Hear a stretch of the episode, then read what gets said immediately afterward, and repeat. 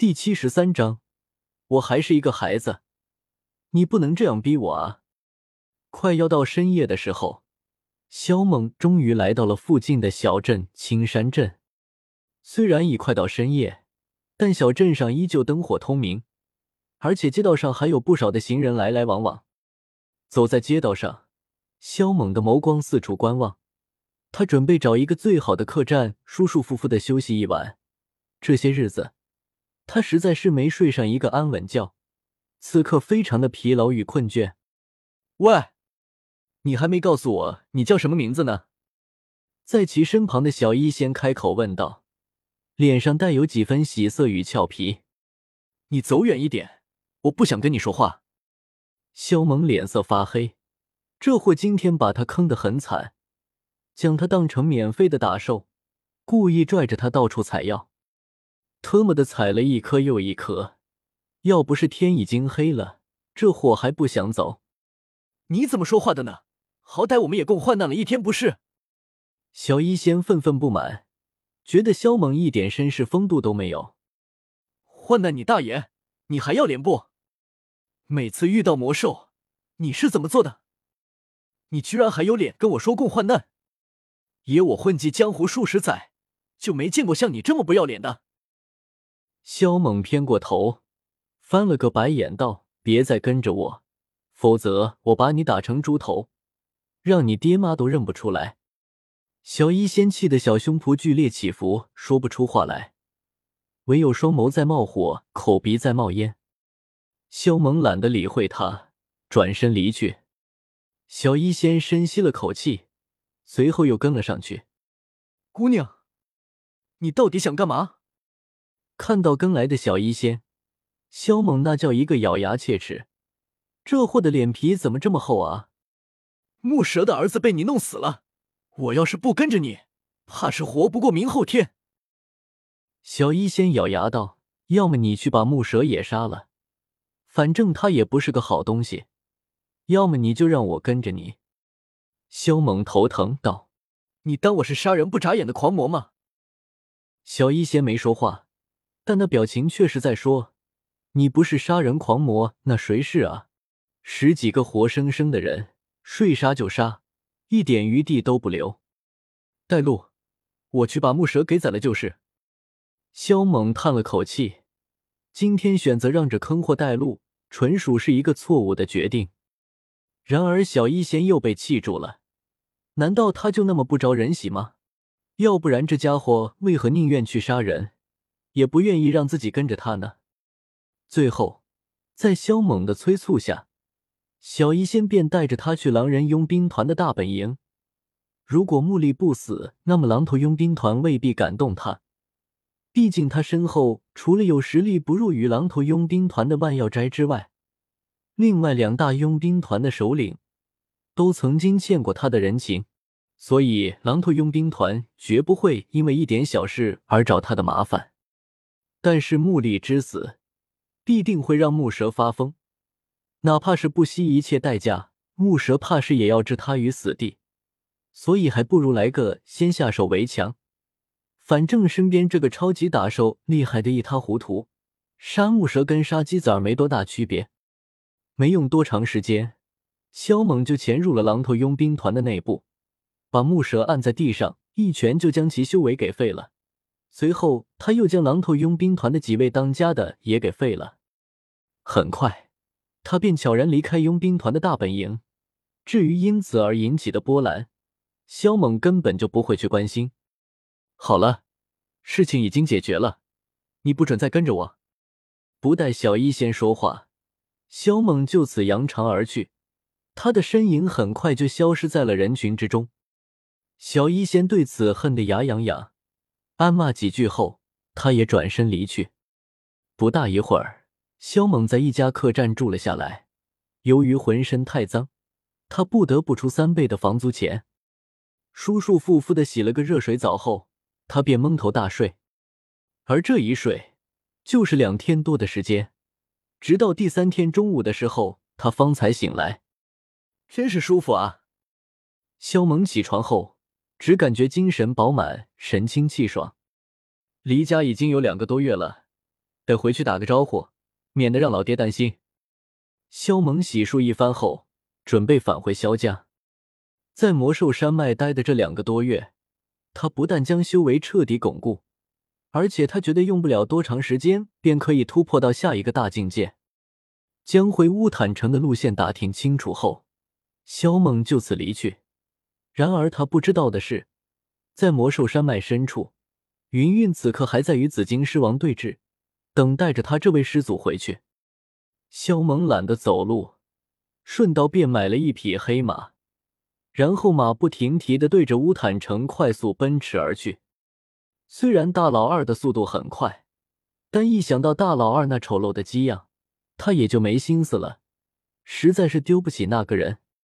丁，改道去黑岩城，购买天元果，突破当前修为，奖励两次垂钓机会。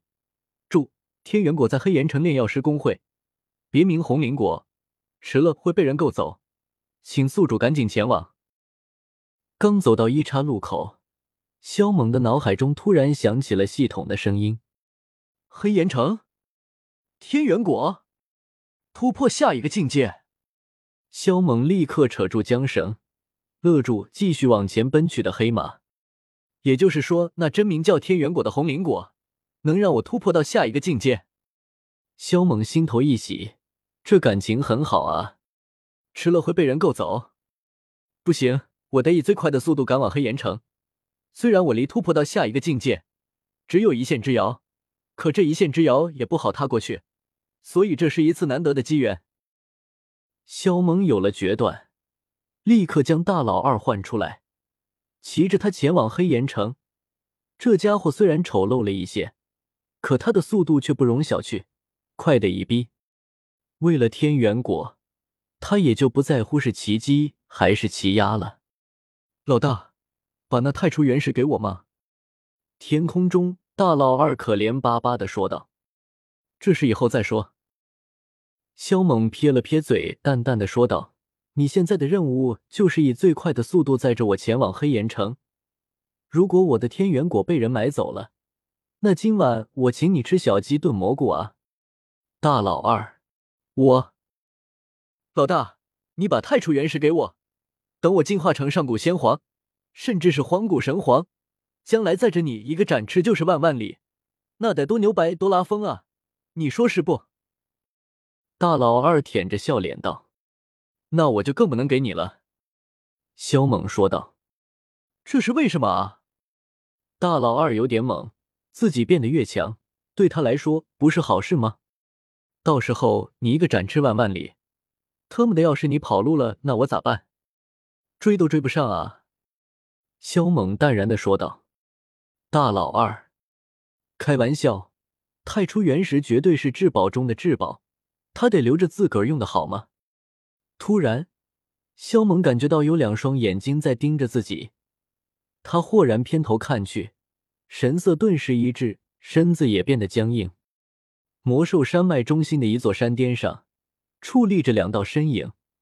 虽然距离隔得很远，让的那两道身影非常的模糊，难以看清他们的真容，但萧猛知道他们是谁。那是云韵与紫金狮王。云云该不会想等着我这位师祖跟他一同回去吧？萧猛嘴角狠狠一抽，忽然有些蛋疼。这娘们儿未免也太单纯了些。特么的，到现在都还没反应过来，觉得我真是云岚宗的师祖。不好，他们追过来了！大老二，赶紧走，快点！萧猛心头凛然，云韵和紫金狮王居然向他这个方向飞来，以两者斗皇级的修为，肯定是看清了他的真容。老大，他们的修为太高，我就是飞断了翅膀，也飞不过他们啊！大老二哭丧道：“大老二，你是不是真把自己当鸡了？你是九彩天皇啊，怎么可以自甘堕落呢？赶紧给我飞，拼命的飞！要是被他们追上了，我先掰断你的两只翅膀！”萧猛黑着脸道：“我还是一个孩子，你不能这样逼我啊！”大老二发出惨嚎，拼命的飞窜，但没多久。他们还是被云韵和紫金狮王拦住了去路。两者不愧是斗皇级强者，他妈的果然恐怖如斯。两者的目光当先汇聚在大老二的身上。云韵感觉到这只长得像大公鸡的大老二有些不凡，至于不凡在那里，他却是说不上来。然而紫金狮王的心中此刻却是已经翻起了惊涛骇浪，兽瞳中充斥着一种震惊与骇然，因为他感受到了一股可怕的威压，来自灵魂与血脉深处。一般来说，魔兽会感觉到这种威压，唯有两种原因。一是因为实力上有巨大的差距，二便是血脉的缘故。第一个原因，自然是可以排除。这只长得像鸡的魔兽，一看就是刚出生不久，实力并不是很强大，所以他感受到的那股威压，只能是第二种缘故，来自血脉。然而以他六阶的修为，面对这股威压都有些心悸，生出臣服之心。那便是这只鸡体内的血脉高出他太多太多，所以才会对他灵魂血脉形成一种可怕的压制。紫金狮王惊惧的同时，眼底深处闪过一抹贪婪。若是能将这只鸡给吃了，说不定他就有机会突破到七阶。小云儿，你有事吗？萧猛干咳一声，双手负于身后。装出一副仙风道骨的姿态，老神在在的问道：“老大，这只死狮子想吃我，你先帮我把它弄死，让我吃了它来提升实力。”云云还未开口，大老二当先恶狠狠的说道。然而他这一开口，让那云云和紫金狮王神色呆滞。这只有魔兽居然能够开口说话，要知道，魔兽开口说人话。修为最少也需要达到四阶才行，而且八九成的魔兽需要达到五阶。啥？他想吃你？萧猛眉头一蹙，神色阴沉了下来，随时准备勾动扳机，打算干掉紫金狮子。他想吃了我，提升血脉，并且助自己突破当前的修为。大老二说道：“你想吃了他？”萧猛的目光逼视紫金狮子。散发着杀意，他表面上虽然对大老二一副很不在意的样子，可心里却稀罕得紧。怎么说，这也是不死天皇的涅槃胎，将来的成就不可限量。特么的，要是把大老二给吃了，他从哪里再去找这么一个逆天的坐骑？面对萧猛的质问，紫金狮王心里居然有些发毛，他甚至有种预感。如果自己敢牛逼哄哄的说，是又怎样？今天可能有生命危险。再一个，一旁的这个女人实力不在他之下，就算他想吃，怕是也吃不着。可是如果他服软，那他皇者的脸面往哪里放？紫金狮王顿时变得进退两难。看你修行不易的份上，你滚吧！萧猛冷声道。紫金狮王瞳孔猛然一缩，有寒光闪烁，叫他一位六阶魔兽滚！干你娘的！老子给你脸了！萧猛的脸色一下子阴沉到底，他不再废话，直接将手掌抬起，一颗火球自其掌心中飞射而出，